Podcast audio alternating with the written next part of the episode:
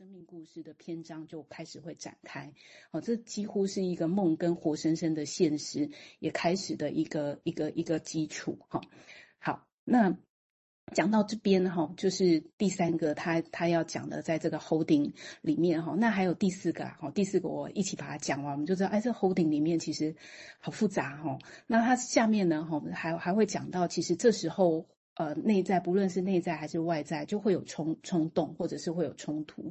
好，这件事情呢，哈，也在婴儿的身上呢开始连接起来。好，那他他觉得这种冲动有两种根源哦，一种是融合，一种是去融合。好，那 fusion 他他。指的是呃，相对于这种去融合是一个积极的过程，在这个过程里面，什么东西融合了呢？例如说一种 motor，就是一种运动，好，跟这这种呃肌肉的，我不知道怎么翻，然后 erotic，好，肌肉的暂时把它翻成肌肉的情欲吧，好，开始融合在一起，那这个是健康的。健康的状态哈，我们朝向一种整合的状态，不论是来自肢体的，或者是情感的，或者是有一种驱驱驱力驱是的哈，要去完成一些事情的。好，那这个会扩散成呢哈，我们所谓的这种呃性欲带哈，或者是呃这种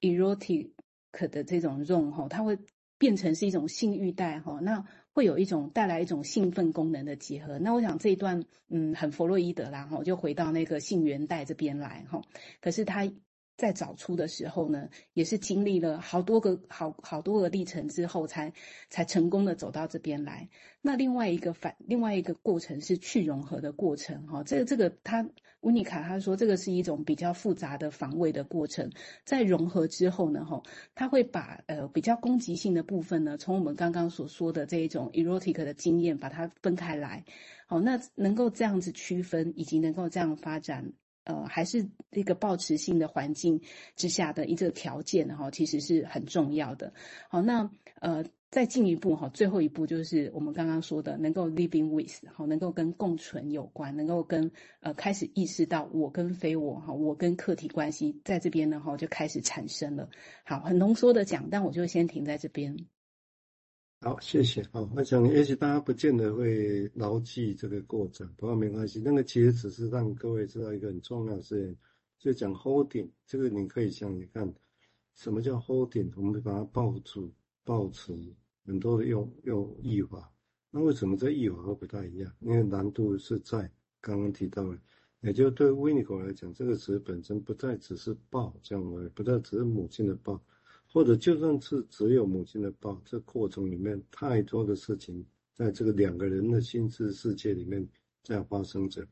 哦，那既然我们作为一个科学层次，就要试着把它说清楚，那到底里面是什么，这样才能够影响到后面技术上你要怎么，或者你要避免做什么。啊，我想这个是这个词本身很复杂的一个地方啊。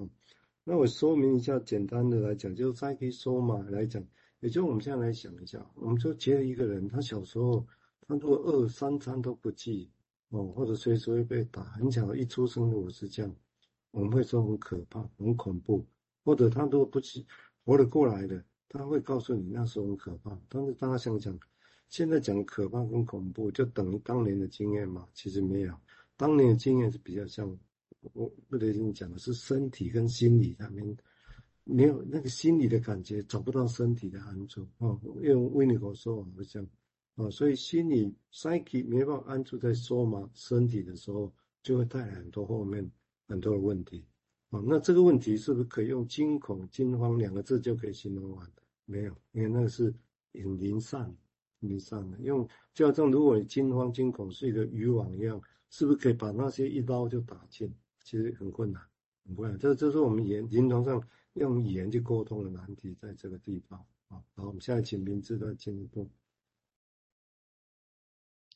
嗯，就觉得呃这一段就真的很浓缩，然后也需要很多消化啊。但刚刚那个瑞军在说明的时候，我是都在对应那个临床现场的感觉，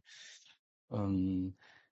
很片段讲几个点就好了哈。一个就是那个前面他讲那个让。借由 holding 让宝宝形成了一个单位，这样子，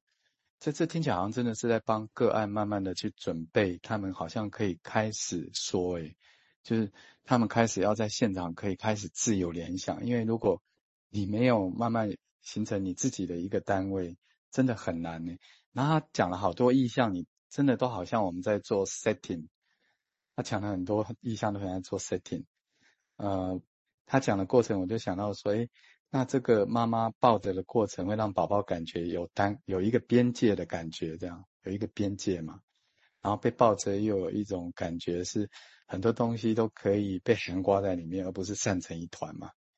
哦，或者是说他谈到那种妈妈的那个稳定性，持续的稳定性，这听起来好像 setting 的那种，我们要比如说我们在呃什么时候付钱啊，什么时候开始，什么时候结束的那种一直在稳定的那种感觉，好好像我都会一直在 想象的这些准备的意象，他更别说后面他讲的很细哈。还有一个感觉像是说，呃，好像妈妈先先要做宝宝的呃心灵的皮肤，诶 psychic skin，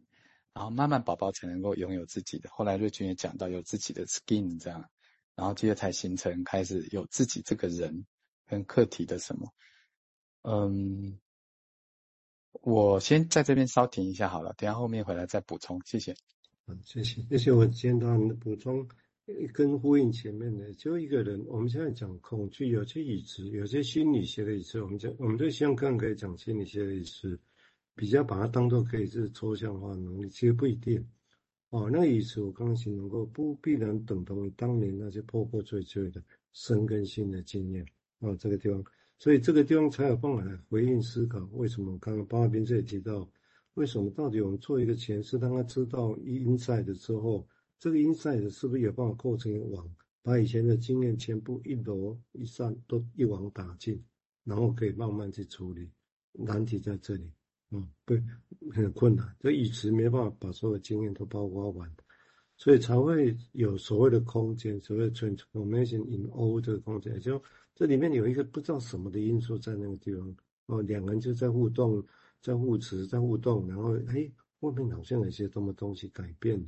哦，也许叫潜移默化，或者是其他的。哦，那那当然跟知道有知识不冲突的，哦，只是有改变，有时候还有另外其他的途径，甚至别的途径更重要。哦，